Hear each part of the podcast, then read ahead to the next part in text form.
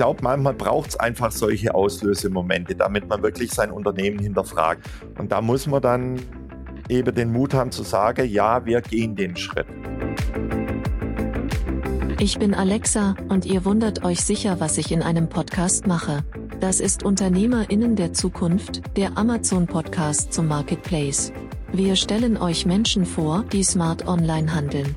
Clevere Marketplace-Profis und erfahrene E-Commerce-Experten berichten offen von ihren Erfolgen und Fails. Und hier ist euer Gastgeber, Jan Bechler. Gleich geht's los mit der nächsten Runde UnternehmerInnen der Zukunft. Vorher gibt's noch einen Event-Tipp von uns und zwar den Virtual EU Brand Owners Community Summit. Das ist ein Name, den man sich auf der Zunge zergehen lassen muss. Nochmal, Virtual EU Brand Owners Community Summit. Das ist ein Event über zwei Tage, das sich an Markeninhaber und Markenverantwortliche aus ganz Europa richtet, mit jeder Menge kostenloser Online-Sessions, die euch dabei helfen, eure Marke und euer Business wirklich auf das nächste Level zu bringen. Das Ganze findet statt Ende September am 22 und 23. Dabei sind jede Menge Experten aus der Branche, Experten von Amazon. Es gibt ganz viele Deep Dives mit denen, die so die Brand Tools entwickeln auf Seiten von Amazon. Es gibt äh, sehr viel QA. Es gibt jede Menge wirklich nützlicher Tipps und Tricks. Also ein Event, wo man ganz viel total nutzwertigen Input mitnimmt. Und die Registrierung dafür, die findet online statt. Den Link dazu packen wir euch in die Show Notes. Und dann ist das der beste Event-Tipp, den wir euch geben können für den September. 22. und 23. ist es soweit, der Virtual EU Brand Owners Community Summit. Es ist wieder Zeit, die nächste Runde Amazon Marketplace Podcast. Herzlich willkommen bei Unternehmer in der Zukunft. In den letzten Folgen haben wir ganz viel mit Menschen gesprochen, die ihr Geschäft direkt im E-Commerce beziehungsweise über den Amazon Marketplace gestartet haben. Wir haben mit Johannes Kliesch von Snox gesprochen, mit Philipp Kehela von Mokebo oder mit äh, Swantje von Ühm von Nui Cosmetics. Das sind alles Folgen, die ihr euch auf jeden Fall mal anhören solltet, wenn ihr sie nicht schon gehört habt. Heute geht es aber ein bisschen in eine andere Richtung. Es geht nämlich darum, was hat Corona eigentlich mit Menschen und Unternehmen gemacht, die eigentlich eher aus dem Offline-Handel kommen. Und ganz klar, der Lockdown hat natürlich den stationären Handel extrem hart getroffen. Und für den einen oder anderen war das dann eben auch der Wake-up-Call, um den Weg in den E-Commerce zu finden. Und einer von den Menschen, den der Lockdown ziemlich hart getroffen hat und der ganz viel Spannendes daraus entwickelt hat. Das ist unser heutiger Gast, Hans-Peter Trefzer. Moin, Hans-Peter. Moin, Jan. Danke für die Einladung. Ja, schön, dass du dabei bist. Erzähl doch mal kurz und knapp so vorweg, ähm, wer bist du und was machst du? Also ich bin Hans-Peter Trefzer, bin bei Sport Heindl als Prokurist zuständig für Strategie, Personal. Ist ein alteingesessener Nahversorger im Sporteinzelhandel mit zwei kleinen Filiale hier im Raum München dann ahnt man schon, äh, Nahversorger ist auch ein schönes Wort, ähm, also stationärer Handel, man ahnt äh, 2020, Ende März, Anfang April wurde es für euch richtig ungemütlich. Darüber wollen wir gleich sprechen. Gib uns vorher noch mal so ein bisschen ein Gefühl dafür, so für euer Unternehmen. Zwei Filialen hast du gesagt. Wie lange ja. Wie lange gibt es euch schon, Sportheindl? Also wir haben eigentlich mit dem Lockdown letztes Jahr hätten wir das 30-jährige Firmenjubiläum gefeiert. Also jetzt dieses Jahr 31 Jahre.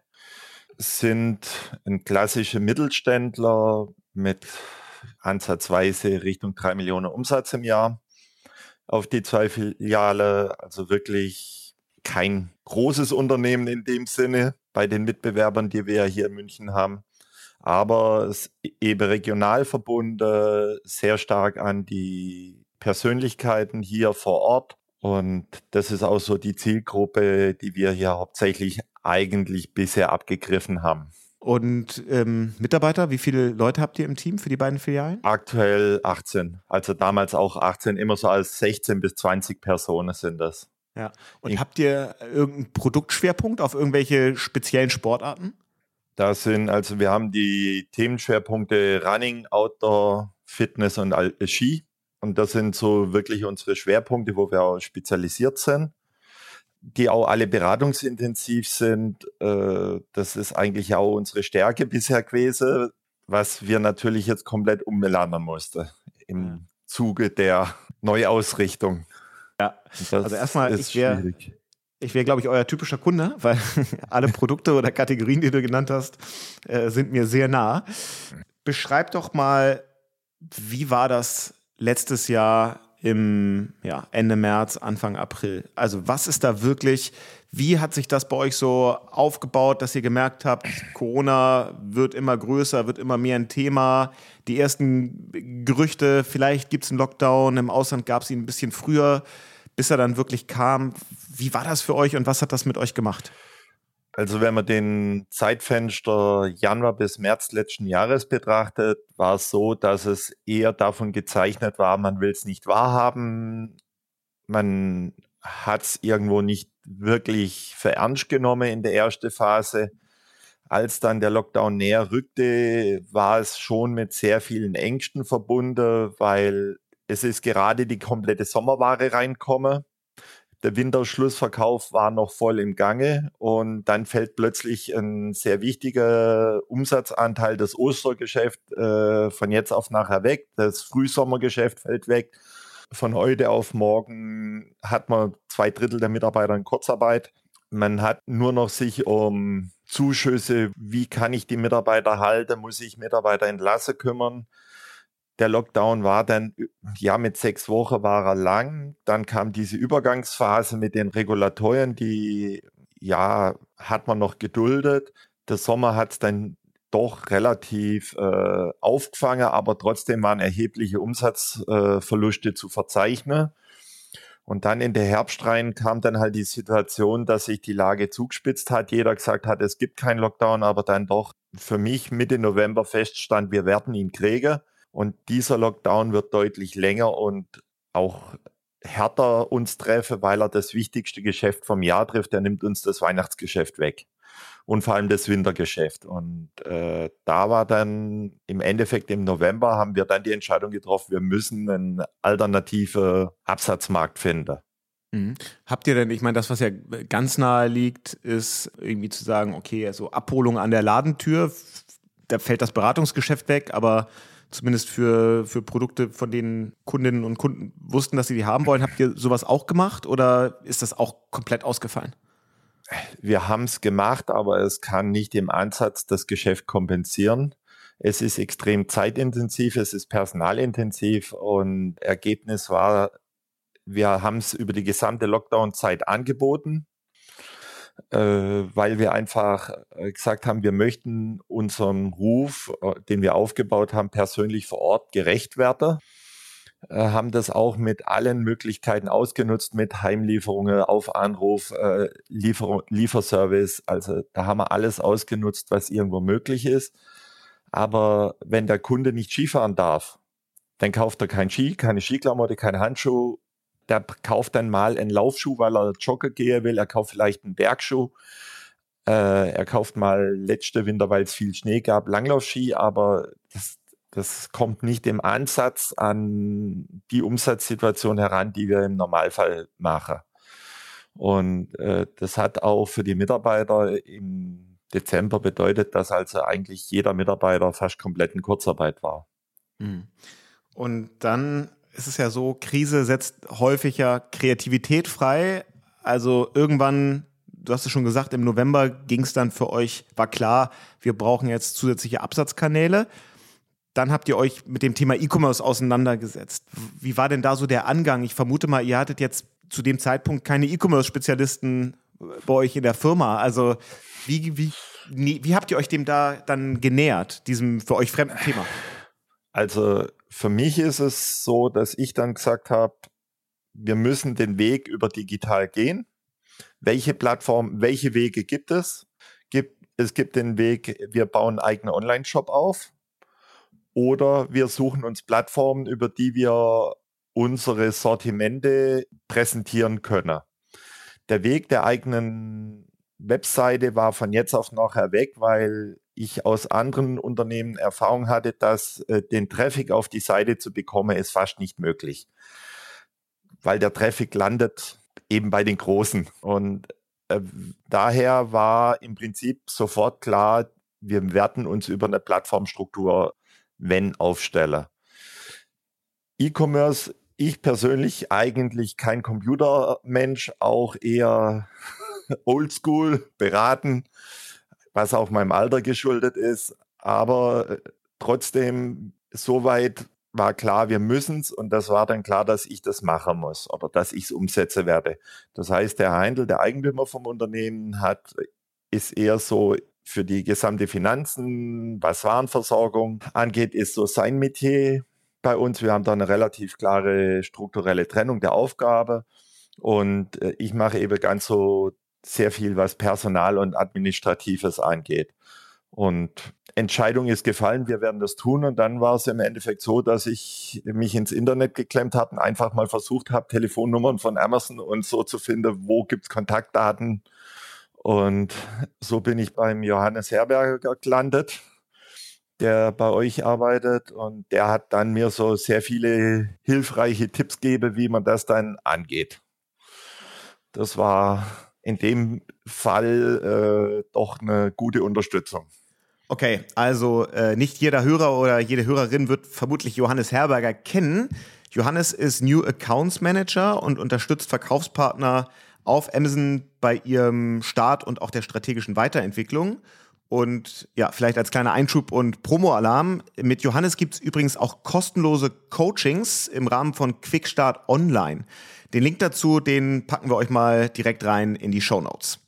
Was, was waren dann so die ersten Schritte und hast du das eigentlich alles selber gemacht? Hattest du alles? Hast du dir Leute aus dem Team mit dazu geholt? Habt ihr noch irgendwie eine, einen externen Dienstleister irgendwie an der Seite gehabt? Also wir haben den Schritt, alles was jetzt die Warenwirtschaft bei Heindl betrifft, inklusive aller DPD, DHL-Verhandlungen, das alles über meinen Tisch gelaufen. Wir haben dann GlobalSys als Partner für die Datenverarbeitung, für das Bereitstellen, Aufarbeiten der Daten, dass sie für Amazon gerecht werde und dass sie auch passen. Äh, über diesen Kanal laufen dann auch die ganzen Bestellaufarbeitungen. Aber alles, was Fehlerkontrolle, äh, Anpassung unserer Warenwirtschaft, äh, Warengruppenanpassung, Größenschlüsselanpassung, das ist alles bei mir über meinen Schreibtisch gelaufen. Und das okay. haben wir dann alles im Prinzip ab dem, wir haben am, glaube die erste E-Mail habe ich am 4. Dezember geschickt. Und am 2., 3. Januar hatten wir die erste Bestellung drin. Okay, aber das ist ja schon mal ein geiles Learning, dass man trotz Weihnachtszeit, trotz Feiertagen und allem, was da so dazwischen ist, in de facto vier Wochen es einem gelingen kann, von der Entscheidung, wir wollen es machen, zum ersten Umsatz zu kommen. Das ist ja jetzt kein, kein wahnsinnig langer Zeitraum. In der Zeit hättet ihr wahrscheinlich einen eigenen Online-Shop mit einer eigenen Warenwirtschaft auch nicht schneller aufgesetzt Nein, bekommen. Gar, gar nicht realisierbar. Weil man und muss ja das gesamte Textmarketing und alles betreiben und da hätten wir viel mehr Zeit braucht. Das wäre überhaupt nicht realisierbar gewesen in dem Zeitfenster. Ja. Und wie viel Kapazitäten hat das dann bei euch denn gebunden? Also du warst sicherlich damit sehr stark beschäftigt. Gab es Stellen, wo du noch Leute aus einem bestehenden Team, die vielleicht in Kurzarbeit waren oder auch nicht, mit einbinden konntest an, an verschiedenen Punkten? Also wir haben sehr punktuell was eben, wo bekomme ich Kartonage her, wo bekomme ich äh, Versandtüten her, wo gibt's Versandlabels. Das haben dann Mitarbeiter übernommen, sich da einfach durch die ganzen Kataloge zu wälzen, um da eben entsprechende Unternehmen zu finden, die da auch von der Kostenstruktur her äh, vernünftige Versandmaterialien biete, die auch preislich dann in das gesamte Budget reinpassen, weil äh, es ist ja trotz alledem ein betriebswirtschaftliches äh, Unterfangen, wenn wir einen Artikel verkaufen. Da kommen hinterher Versandzeiten, Versandkosten, Labelgebühren und alles und dann das kommt ja alles zusammen und am Ende muss trotzdem ja definitiv noch ein äh, Rohertrag überbleiben. Und in dem Rahmen gehört halt eben das Verpackungsmaterial auch dazu und das haben die Mitarbeiter sehr stark gemacht.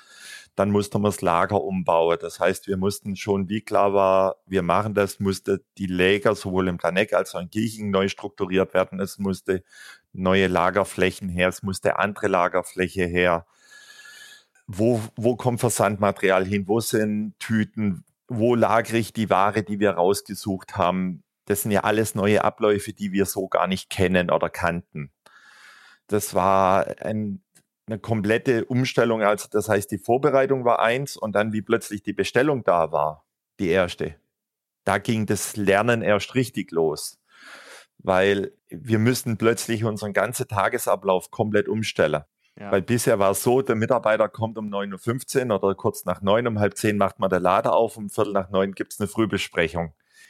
Im Lockdown-Bereich war es relativ einfach, weil Laden war zu, da hat man das halt so nebenher gemacht. Als dann das Geschäft wieder aufgemacht hat, mussten wir eben die gesamten Versandsachen, mussten bis zur Öffnung aus dem Geschäft absortiert sein. Das heißt, Mitarbeiterstrukturen, wann sind Arbeitszeiten, Arbeitszeitbeginn, Pausenzeiten, das alles muss ja den neuen Arbeitszeiten angepasst werden.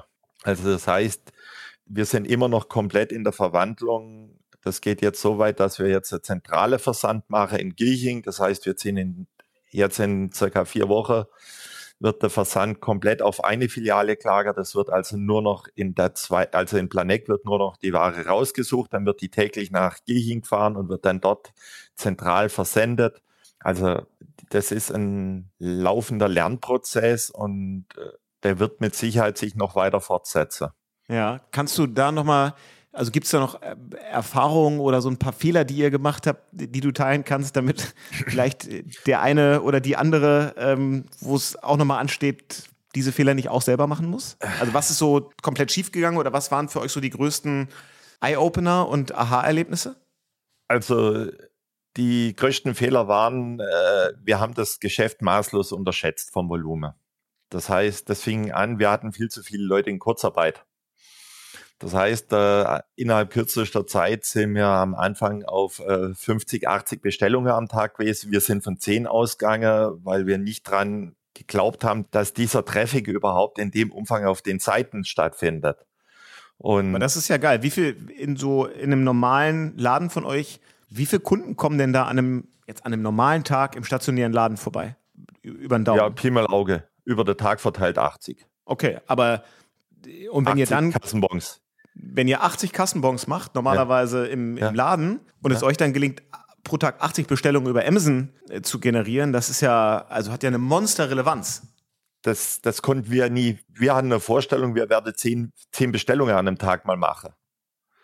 Also wir haben überhaupt keine Vorstellung gehabt. Klar, in dem Fall, die Johannes hat zu mir gesagt, ihr werdet am Jahresende einen Umsatz von 300.000 in etwa machen mit Amazon. Dann habe ich gesagt, ja, können wir dran glauben, aber wir tun es nicht. Wir sind froh, wenn wir 80 oder 100.000 machen. Ähm, mittlerweile sind wir im August und haben die 300. Ja, stark. Also das heißt, Jahresende werden wir irgendwo bei einer halben Million liegen. Aber das sind Volumen, die wir überhaupt nicht eingeschätzt haben. Und natürlich haben wir das Versandmaterial nicht wir hatten dann nach, nach anderthalb Wochen das Problem, dass wir plötzlich gemerkt haben, uns fehlen bestimmte Kartons, weil man da gar nicht so schnell reagiert hat. Und wichtig war auch, dass wir am Anfang die Mitarbeiter frühzeitig ins Boot zu holen. Das war auch so ein, ja, die Mitarbeiter wussten, es passiert, aber man hat es nie wirklich transparent kommuniziert gehabt. Ja, man hat gesagt, wir sind dran, es wird passieren, wir werden dann ein paar äh, Versand, äh, wir werden am Tag halt eben zehn Versendungen haben oder so, gehen wir von aus. Und als dann im Prinzip Mitte Januar dann diese Zahlen so richtig hochgeschossen sind, wo wir dann gesagt haben, hä? Äh, ja gut, die Mitarbeiter haben es mitgekriegt, aber wir haben nie gesagt, pass auf, das wird wahrscheinlich jetzt die Zukunft. Das ist unser drittes Standbein. Und, und das ist auch da, wo wir heute immer noch speziell am Montag dastehen und denken, wo kommt die Menge an Bestellungen wieder her? Ja, das ist abgefahren. Das ist für uns einfach irgendwo schon. Und dann der Gegenzug war halt, am Anfang hat man auch jede Retoure persönlich genommen. Da muss man ein dickes Feld sich zulegen und einfach sagen, das gehört zu dem Geschäft. Der Kunde bestellt und der Kunde schickt zurück. Und es ist egal warum. zurückbuchen, Ende wegräumen, morgen geht's so oder so wieder raus. Oder das sind schon, man muss es, wenn man es macht, und das ist das Wichtigste, was für uns so rauskommen, ist, entweder man macht es ganz oder man lässt es bleiben. Also das heißt, wenn man diese Entscheidung trifft, dann muss ich es mit voller Energie umsetzen. Muss auch so wie wir, weil ich höre von Händlerkollegen, die es auch gemacht haben, die alle zwischen fünf und acht Monate braucht haben, bis sie dann endlich soweit waren, weil sie gesagt haben, ich schicke halt heute mal eine Mail und dann vier Wochen später die nächste. Also wenn ich diese Entscheidung treffe, dann mache ich es konsequent oder ich lasse es bleiben. Und jetzt hast du ja beschrieben, dass ganz viel von dem Aufwand, der jetzt bei euch ongoing entsteht, ist ja die Logistik und der Versand und Retouren. Ja. Weil ihr euch entschieden habt, das auch alles selber zu machen. Es hätte ja theoretisch auch die Möglichkeit gegeben oder gäbe sie ja immer noch, das auch ähm, an Amazon zum Beispiel zu ergeben und ins äh, FBA-Programm einzusteigen. Was waren denn eure Beweggründe zu sagen, das machen wir selber? Also es ist so, dass wir ja unser Sortiment, was wir im Geschäft haben, darstellen. Wir hatten zu Beginn eine, ich, ich, ich sage es mal, eine klassische Sortierung der Ware 12221 über die Größen von S bis XXL. Das heißt, das ist das, was wir normalerweise bei uns für einen klassischen Abverkauf benötigt haben. Und wenn es mal ein guter Artikel war, dann hat man dann noch zwei oder drei nachbestellt. Im Laufe der Zeit hat sich dann entwickelt, dass es Artikel gibt, die bestellen wir mittlerweile nicht mehr zweimal nach, die bestellen wir 25 Mal pro Größe nach. Wir sind auch gerade dabei, die gesamte Orderplanung, die gesamte Limitplanung, die werden komplett umgebaut. Das heißt, wir sehen ja, welche Artikel jetzt seit acht Monaten Tag für Tag immer wieder aufgerufen werden und abfließen. Das heißt, diese Topseller werd, haben wir auch jetzt für die Zukunft äh, deutlich stärker eingekauft. Das heißt, wir werden da in Zukunft eben nicht mehr eine 1, 2, 2, 1 Sortierung haben, sondern die sieht halt jetzt 10, 20, 25, 25, 10 aus. Und das sind schon Dinge, wo wir einfach umlernen, das zu selber zu machen, war auch dem geschuldet, dass wir gesagt haben, wir wollen nicht unser Laden leer räumen, weil das wäre die Konsequenz gewesen. Ja. Und das war dann die Entscheidung, wir stellen ja unser Geschäft dar. Und äh, das kann sein, dass wir in zwei Jahren so weit sind, dass wir in einem Umsatzvolumen sind, wo wir sagen mit äh, Amazon, jawohl, wir werden da einsteigen, weil wir sehen auch das Potenzial gerade für unsere Warengruppe in Österreich. Das ist ein Markt, den sehen wir. Wir wissen nur, dass wir es aktuell logistisch nicht schaffen, sowohl von der Manpower als auch von der rechtlichen Logistik. Mhm. Also da muss man auch so realistisch sein, für sich selber zu sagen, das ist das, was wir können. Also wir sehen sehr viel Potenzial, auch gerade noch für unsere äh, Warengruppe. Aber äh, es wäre nicht intelligent, das alles jetzt auf einmal zu machen, weil dann würden wir die Mitarbeiter überfordern, es würde schief laufen, wir hätten dann Probleme, die wir nicht mehr äh, in den Griff kriegen. Ja, also sehr nachhaltig gedachter Ansatz. Was mich nochmal interessieren würde, ja. was tut ihr denn oder was müsst ihr tun, um auf 80 Bestellungen pro Tag zu kommen? Also reicht es da tatsächlich zu sagen, wir haben die richtigen Produkte, haben die gut gelistet, so optimiert, dass sie gut gefunden werden? Seid ihr auf den Produkten dann teilweise die einzigen äh, Anbieter oder sind da häufig dann ja doch die Marke selber, der Hersteller selber und ihr setzt euch einfach mit einem extra Angebot drauf?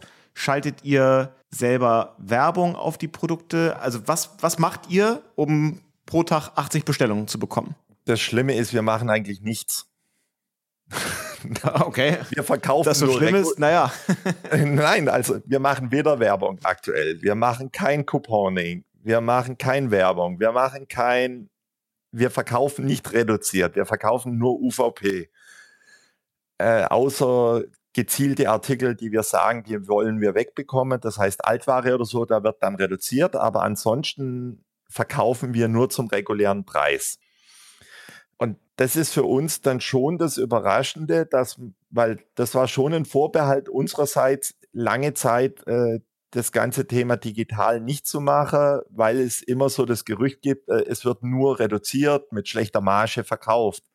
Seitdem wir jetzt selber ja jetzt acht Monate dabei sind, müssen wir ganz klar sagen, man kann ganz regulär Ware verkaufen auf Amazon und auch beim Mitbewerber wirklich den Mut, ich muss nicht 10 oder 20 Prozent auf alle aktuelle Ware geben. Das kann ich auf gezielte Artikel machen, die ich loswerden will. Da kann ich auch 30 Prozent machen, weil ich sage, ich will es jetzt loswerden. Aber ein Standardartikel wie eine schwarze Jogginghose, die wird ganz normal zum vollen Preis zuzüglich Versand verkauft von uns. Und wie ist dann auf den einzelnen äh, Produkten, wie ist da die Situation? Also wie häufig seid ihr der einzige Anbieter? Wie häufig gibt es dann eigentlich mehrere, ähm, mehrere Anbieter, die dasselbe Produkt haben, wo dann immer die Frage ist, wem gehört da jetzt eigentlich die Buybox, wer kriegt die Bestellungen oder auch nicht. Also kannst du dazu ein bisschen was beschreiben? Also ich kenne ja Händlerkollegen, die ich privat auch kenne und äh, die haben ein ähnliches Sortiment wie wir, die auch auf Amazon sind. Und das ist da, wo wir uns fragen, nach welchem Kriterium sucht der Kunde den Händler aus. Das ist für uns jetzt als Außenstehende nicht nachvollziehbar oder auch jetzt für mich als äh, jetzt Betroffener. Da sitzen wir beieinander, wenn wir bei einer Ordermesse sind und sagen, warum kauft er das jetzt bei mir oder warum kauft er das bei dem anderen Händler? Ähm, es sind, wir haben fast kein Produkt platziert, wo wir alleiniger Anbieter sind. Es ist also wirklich so, es ist im Endeffekt jeden Artikel, den wir anbieten, finde ich mindestens noch bei drei Mitbewerbern. Also bei an, drei anderen äh, Stores. Zum und auch, gleichen auch Preis, zum besseren Preis, zum oft besser. Preis? Mhm. Oft besser. Also oder auch eben von Amazon direkt vertriebene Artikel und trotzdem ähm, wird es bei uns gekauft. Klar hören wir jetzt von manchen Kunden, also Stammkunden, die wir im Geschäft haben, die schwarze Jogginghose, ich komme doch nicht mit einer Maske bei dir ins Geschäft, die bestelle ich bei Amazon, bei euch bezahle Versand, weil ich euch unterstützen will, aber ich will nicht mit Maske einkaufen. Mhm. Gibt ganz klar Stammkunden, die kommen rein und sagen uns, das ist der Laufschuh, den kaufe ich bei ihr euch vor Ort, aber die Jogginghose, die bestelle ich. Ja. Und das ist ein Wahnsinnswandel, den wir erfahren. Und der nächste Wandel ist, dass wir plötzlich, wir werden im nächsten Jahr viel, viel größeres Sortiment haben, weil wir mehr Umsatz haben, also kann ich mehr einkaufen. Und da weiß ich jetzt schon, dass wir nächstes Jahr durch das, dass das Sortiment breiter wird, noch mehr Kunden ansprechen werden auf den Plattformen. Das heißt, im Nachgang ist es so, dass wir jetzt sogar für den Stationärhandel dem Kunden mehr Auswahl bieten können. Und durch die größere Auswahl werden wir aber auch wieder digital äh, mehr sichtbar. Und das heißt, wir werden da noch mehr Bestellungen bekommen. Das heißt, am Tagesende äh, wird das eher eine Spirale nach oben. Ja, ihr habt dann euch euer, euer eigenes Flywheel äh, quasi geschaffen. Und klar, dann kommt dazu, wir haben plötzlich äh, Firmen, bei denen wir bisher nicht relevant war für eine Rabattverhandlung. Da können wir jetzt plötzlich eben auch über Umsatzvolumina sprechen und sagen, liebe Leute, ähm, ja, wir haben bisher bei euch 10.000, 15.000 Euro vor Ordervolumen gehabt. Jetzt sprechen wir halt über 50 oder 100.000 Euro Vorordervolumen und da muss halt jetzt was rüberkommen. Ja. Also da, da kommt ja die Rentabilität fürs Unternehmen auch wieder. Das heißt, das ist im, heute sagen wir, da wo uns Corona reingezwungen hat, mehr oder weniger. Klar können wir stationär besser bis jetzt, weil das machen wir seit 30 Jahren. Da sind wir gut, da sind wir erfolgreich, da haben wir Erfahrung. Das Digital äh, ist aktuell immer noch ähm, Lerneffekt. Da müssen wir noch sehr viel lernen. Da machen wir auch mit Sicherheit aktuell immer noch viele Fehler. Aber das haben wir früher auch im normalen Geschäft gemacht. Und, und, man muss dazu gestehen, dass man Fehler macht. Also, und man muss halt, wenn man merkt, dass was nicht optimal ist, dann muss sich verändern. So wie wir gemerkt haben, zwei Versandadresse ist schlecht, wir brauchen eine. Muss man halt ändern. Wir brauchen eine andere Lagerstruktur, wird sie geändert.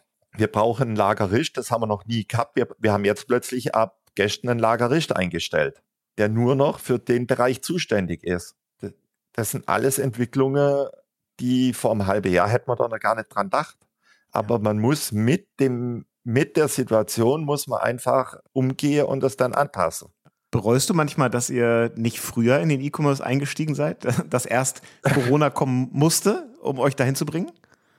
Es wäre mit Sicherheit deutlich einfacher gewesen, wenn man es mit etwas mehr Ruhe äh, entspannter angehen können hätte. Man hätte dann nicht das in einem Monat durchgeknüppelt über die Weihnachtszeit mit 80 und 100 Stunden Woche, damit man das auf die Beine kriegt, sondern man hätte es vielleicht auf zwei Monate verteilt oder auf drei.